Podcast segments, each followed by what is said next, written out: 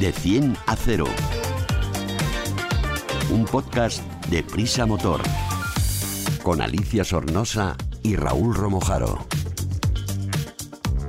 De 100 a 0 es el primer podcast de Prisa Motor, la plataforma transversal dedicada a la automoción del país, AS, 5 días, SER y Huffington Post. El podcast Cero Emisiones. Súbete con nosotros.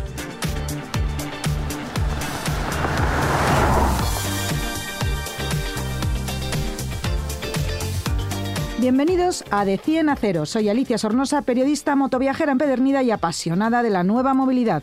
Hoy, en De 100 a 0, tenemos un podcast muy interesante. Os va a ayudar a ahorrar algo tan caro como la gasolina. Y vamos a saber cómo utilizar nuestro móvil como si fuera el carnet de conducir, entre otras cosas. Coches, tecnología, conectividad, movilidad, eficiencia y mucho más. Me acompañan una vez más Raúl Romojaro y Sergio Amadoz, que seguro que han invitado a más de una persona que va a enriquecer nuestro tiempo y que llegan hoy subidos en un Kia Procid gasolina, un vehículo que vamos a repasar en 10 preguntitas muy rápidas. Por cierto, lo de la gasolina ya es casi un objeto del deseo. Mm, decirme, ¿vosotros dónde vais a repostar vuestro coche o vuestra moto, Sergio? Pues eh, sinceramente, a donde cueste menos dinero. Bueno, pues ya me explicarás tú, porque hay un montón de gasolineras, las más eh, baratas que suelen ser las que te pagas tú y ahí nadie te atiende, las otras que tienen hasta un supermercado dentro. Eh, ¿Cómo vamos a hablar de esto? ¿A quién me has traído hoy?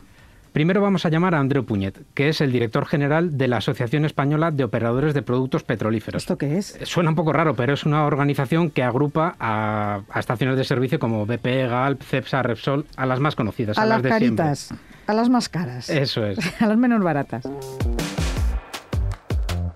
Hola Andreu, ¿qué tal? Mira, eh, una pregunta para que la gente lo entienda. Cuando vamos eh, con el coche por la carretera, ¿por qué merece la pena eh, parar en una gasolinera con los precios un poco más elevados? ¿Por qué son más caros y por qué merece la pena esa gasolina?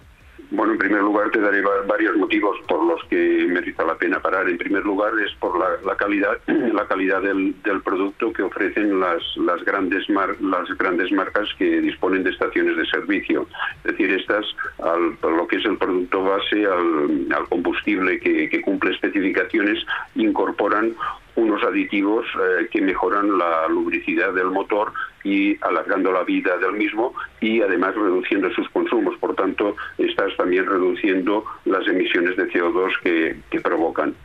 Esta reducción no, no es eh, simplemente palabra, sino que realmente está comprobada en, los laboratorios y en, bancos de pruebas donde se están testeando eh, continuamente estos combustibles. Y el otro gran factor por el que yo te recomendaría que parases en una estación de servicio de, de, de, las, de las grandes marcas es por, por el modelo de negocio que, que esta, este tipo de estación de servicio está, está empleando. ¿no?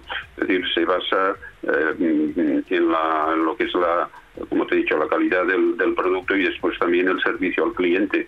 Podrás encontrar servicios, unos servicios como puede ser la tienda de conveniencia, la restauración, el, podrás lavar tu, tu vehículo si lo si lo necesitas, además de, de otros temas que son muy importantes, que es la, impuesta, la apuesta por el empleo que estas, estas grandes marcas están haciendo, este servicio que te están ofreciendo personas, pues contribuye a, a incrementar el empleo en el, en el país. Pues Andreu, muchísimas gracias. Nos queda claro que el trato humano es algo muy importante y que todo lo que tenemos alrededor de una gasolinera cuando vamos a repostar, pues que también nos, nos interesa. Muchas gracias por haber estado charlando con nosotros. Muchas gracias a vosotros. gracias. Explicamos fácil lo difícil. Ya sabemos cuáles son las características de estas gasolineras, un poquito más caras. Vamos a contrastar la información, que es lo que nos gusta hacer aquí en De 100 a 0. Por cierto, amigos, si queréis buscarnos, acordaros que lo escribimos con números, 100 con números y 0 también con un numerito. Bueno, pues seguimos y Sergio, ¿a quién tenemos ahora para que nos hable de las gasolineras automáticas? Pues precisamente al presidente de la Asociación Nacional de Estaciones Automáticas, que es Manuel Jiménez. Hola, Manuel. Hay quien piensa, muchos conductores, eh, que las gasolinas baratas de las estaciones automáticas son más baratas porque el combustible es peor. ¿Qué le decimos a esos conductores? que están equivocados. Primera cuestión. Y segunda, ¿por qué razón? Porque los combustibles que se venden en las estaciones de servicio, todos ellos tienen que cumplir unas exigencias que fija la Administración. Y a más abundamiento, nuestros socios de AESAE compran el producto a empresas reconocidas y autorizadas por la Administración. Por lo tanto, no tienen que tener ningún problema con la calidad del producto. Manuel, dime por qué son entonces más baratas estas gasolineras o menos caras que las otras. Fundamental razón es porque empleamos la tecnología para abaratar costes. Y segunda, no menos importante, es porque nuestro nivel de inversión al no tener tienda y otros servicios es menor. Y finalmente, la exigencia de rentabilidad que exigen nuestros socios o los empresarios de las estaciones automáticas es menor que las de las estaciones tradicionales, trabajando con márgenes mucho más reducidos. Manuel Jiménez Perona, el presidente de esta asociación, nos queda clarísimo por qué estas gasolineras son un poco más económicas que, que, las de toda la vida. Muchísimas gracias por haber estado con nosotros y habernos dejado esto así de clarito y transparente. Muchas gracias a vosotros. Entonces ya sabemos que ha quedado claro por qué se paga más en unas que en otras. Y si no lo tenéis tan clarinete, podéis encontrar más información en la revista digital elmotor.com, donde tratan estos temas con muchísima más profundidad. De 100 a 0. Más que tecnología, más que eficiencia, más que conducción, más que seguridad, más que un podcast de motor. Eh, Raúl, Sergio, Mm, no sabéis lo que me pasa siempre a mí en casa. A ver, Alicia, ¿qué te ha pasado? Que me asustas. Que, que siempre pierdo mi carnet de conducir. Ah, tengo bueno. tantas chaquetas de moto que no sé en cuál la llevo y de verdad que lo tengo ahora mismo perdido. Pero he encontrado una solución. Exactamente. Que quiero que me habléis ahora de ello, que es llevar el carnet de conducir en la app que tiene tráfico. Sergio, tú de esto estás muy puesto. Mi DGT se llama la Mi aplicación DGT. y el móvil supongo que no lo perderás siempre, ¿no? No, el móvil va conmigo pegado al codo todo el día. Pues ahí en esa aplicación puedes tener el carnet de conducir y muchas más cosas. eh, Y esto es legal porque mucha gente me dice, "Eh, con eso no puedes. Sí, sí, sí, sí. Mira, además desde, la, desde el 21 de marzo, la, con la reforma de la ley de tráfico, ahí queda clarito que el carnet de conducir físico es exactamente igual de válido que el digital y viceversa. Pero no fuera de España, solo vale para nuestro país. Cuando sale uno fuera de España, por ejemplo, a Francia, Ujú. Portugal o a donde sea, tiene que ir con el carnet en la mano, el físico, y ya si sales fuera de Europa, pues sacarte el carnet internacional, que es un papelón que dura un año. Pero cuéntame más cositas. ¿Qué podemos hacer con esta app de Mi DGT? Que me parece muy bonito. Mira, en, el, en la aplicación, cuando la descargas y pones tus datos, ahí tienes acceso al carnet con lo- el saldo de puntos que tengas en ese momento. También puedes llevar el permiso de circulación del vehículo, la ficha técnica, incluida la validez de la ITV y también la vigencia del seguro. O sea, los documentos básicos que tienes que llevar contigo están en esa aplicación. Y además lleva un QR, que es lo que te miran Sí. cuando te paran, ¿no? Cuando si te para un agente, Sí. eh, activas esa opción, descargas un QR y con un lector el agente puede inmediatamente acceder a todos esos, a la vigencia de tu permiso, si tienes algo pendiente y demás. Bueno, hay muchas más cosas además que se pueden hacer, porque también se pueden pagar tasas, pagar Mm. multas. Casi todos los trámites de la, de la- Hay algunos que no, pero casi todos los trámites, los básicos, se pueden hacer ya en la, en la aplicación. Se puede pedir cita en tráfico, actualizar los datos de, de contacto, porque si cambias de domicilio, la DGT tiene que saber dónde vives Sí, sí, para Para que te lleguen las multas, claro. o cualquier otra comunicación. Bueno. no solo... Mandarte el carnet, por Sí. ejemplo, si lo renuevas. Si lo has perdido, por ejemplo, lo puedes pedir, porque también puedes pedir un duplicado y te llega a casa. Pagar tasas cuando necesitas hacer alguna, algún trámite, pues directamente comprar la tasa en la aplicación y después hacer el trámite, el que sea, cambio de titularidad de un, velicu- de un vehículo, una baja o lo que sea. Incluso para quienes no tienen todavía el carnet, también les sirve, porque ahí se puede consultar eh, la nota de un examen. Joder, pues vamos, súper completito. Ahora ya solo falta que funcione bien del todo y no se cuelgue. Sí, eso, eso te iba a preguntar. ¿Y, y esto está claramente instaurado? Quiero decir, cualquier agente municipal, eh, Policía Nacional, por decir algo, eh, ¿tiene claro que este, esta aplicación, la documentación es plenamente legal? ¿O te puedes encontrar con que un policía de una determinada localidad diga que él no quiere saber nada de esa aplicación y que quiere el carnet? Desde el punto de vista teórico, eh, diría que sí, porque todos los agentes, esto tiene rango de ley, esto Ajá, es decir. eh, plenamente legal y todos deberían estar informados de eso. Es verdad que podemos, eh, por ejemplo, salir de, bueno, salir no, entrar eh, en el País Vasco o en Cataluña, Cataluña. que tienen los servicios de, de tráfico transferidos y que ahí alguna gente pueda tener problemas con esto. Pero la ley está de parte del, del conductor porque está aparece ahí. Se puede. Otra Vamos, opción es que no, que no nos pueden decir nada porque No. si es legal es legal y punto pelota. Se puede imprimir incluso la ley de tráfico, la encuadernas, la pones en la guantera y ahí sacas el artículo 59 donde aparece esto. Pues artículo 59, ya lo sabéis. Gracias, Sergio, por esta información. Llega el momento de la sección de 10 a 0. Una serie de preguntas con rápidas respuestas que nos pone al día de los nuevos modelos. En menos de tres minutos. Hoy, Raúl, que ha venido con Sergio, venís en un Kia. Esta es la marca que presenta nuestro tenista más internacional, Rafa Nadal. Siempre va en su Kia. ¿Estás, en- ¿Estás preparado?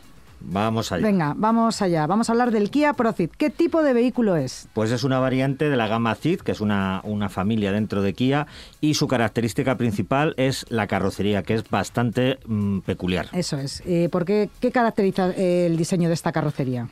Está a medio camino entre una caja familiar, la ranchera que decías tú el otro día de cuando éramos jovencitos o, o- o un familiar, eh, y una coupé. Es decir, que la parte trasera tiene un poquito más de, de caída, con lo cual le da un, un toque de deportividad y dinamismo mayor. Es algo que los anglosajones, que le ponen nombre a todo, lógicamente, ¿Cómo le llaman? shooting brake.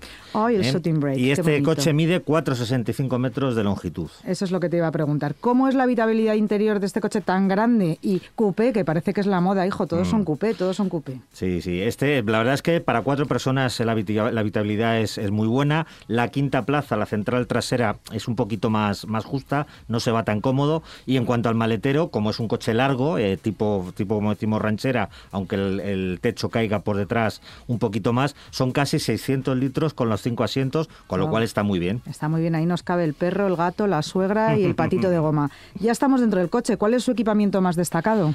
La versión que hemos probado es la GT, que es la más alta de la gama y se aprecian los acabados y el equipamiento.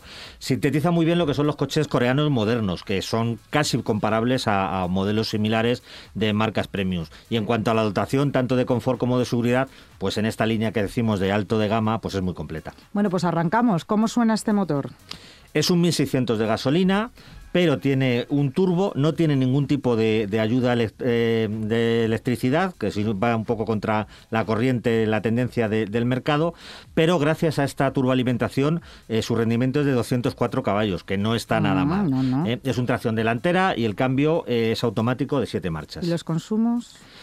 Pues la verdad es que tiene un consumo homologado de 6,8 litros, pero la realidad es que está un poquito más cerca de los 8 y si quieres exprimir el, el- la- el potencial del motor te vas un poquito más allá, porque no hay que olvidar que este coche alcanza 225 kilómetros hora de velocidad a punta, según la marca, no verificadas, y acelera de 0 a 100 en poco más de 7, segundos y medio. Bueno, como te has estado todo el fin de semana para arriba y para abajo, cuéntame cómo se comporta este Kia Ceed. Sí, pues la estética, la, estética que tiene va acorde con, con las- el rendimiento del coche. Eh, de- está puesto a punto con un tarado un tanto, un tanto deportivo. eh, es un coche que, que balancea muy poco, permite disfrutar en, en las curvas, tiene buenas prestaciones, como decimos. o sea, es un coche para quien le gusta conducir. ¿Y cuánto tenemos que ahorrar para comprárnoslo? Pues el precio no es bajo, aunque con lo que, por lo que ofrece la verdad es que a mí me parece interesante dentro de la oferta de, de Kia en este modelo, son 33.450 euros. Bueno, no está mal. ¿Y quién se va a comprar este Kia Procid? Pues me da la impresión de que es un coche para alguien que quiera combinar la, la polivalencia de esta carrocería, un buen maletero, sus cuatro plazas, un buen equipamiento, pero que al mismo tiempo eh, le gusta, como decíamos, conducir, las prestaciones, el dinamismo. En el día a día es un coche muy utilizable y si en un momento determinado pues te apetece, dentro de los límites legales, eh, disfrutar de la conducción, yo creo que es un coche que, que invita a hacerlo. ¿Cuáles son los rivales de mercado para poder elegir? Pues como en este tipo de carrocería directamente yo solamente diría el Mercedes-Benz CLA Break, como comentábamos antes, porque luego hay más versiones, pero ya con la carrocería familiar o ranchera convencional, como el Seat León o ST o el Ford Focus Sport Break. Pero ya digo que no son siluetas con la misma eh, personalidad que la que tiene el Kia. Pues mira, Raúl, y por si se nos olvida algo interesante de este Kia, tenemos a Ignacio Villegas, que es el responsable de comunicación de la marca coreana, que nos va a dar unas pinceladas sobre su modelo. Bueno, pues creo que el Kia Proced lo que ha supuesto es un pasito más adelante ¿no? dentro de, de la importante evolución que, ha venido teniendo Kia en, los, últimos años. Se trata de una apuesta decidida primero por una carrocería shooting brake, el primer shooting brake que tenemos dentro de, nuestra marca, eh, el primer shooting brake dentro de una marca generalista que va a competir en el, en el segmento C y luego también lo que supone es una apuesta muy importante en materia de diseño. El coche la verdad es que cuenta con un diseño espectacular, eh, dirigido específicamente también para el, para el cliente europeo y muy cargado de, emoción, ¿no? con un diseño también muy, muy deportivo. Además, este coche, pues para diferenciarlo del resto de la gama, también va a estar eh, disponible en eh, las variaciones de equipamiento más alta, como son las GT Line y GT, y también va a contar con, el, con la motorización más potente que tenemos dentro de nuestra gama, como es ese motor 1.6 TGDI de 204 caballos para las versiones GT. Sin duda, pues eh, supuso una ruptura con lo que teníamos en, la marca y la verdad es que creemos que, casi ha sido apreciado por todos nuestros clientes. Muchas gracias, Ignacio. Con este apunte que nos hace, yo creo que queda incluso más claro eh, cuál es el carácter del Kia Proced. Pues Raúl y Sergio, gracias por acompañarme una vez más en De 100 a 0. Recordarlo los que lo queréis buscar con números 100 y el número 0. Hasta pronto. Hasta luego, Alicia. Hasta otro día. Hasta aquí ha llegado nuestro especial podcast de 100 a 0. No olvidéis que tenéis mucha más información, lo vuelvo a repetir, en elmotor.com y que podéis escuchar cualquiera de los podcasts anteriores en toda y cada una de las plataformas existentes. Hasta dentro de unos días.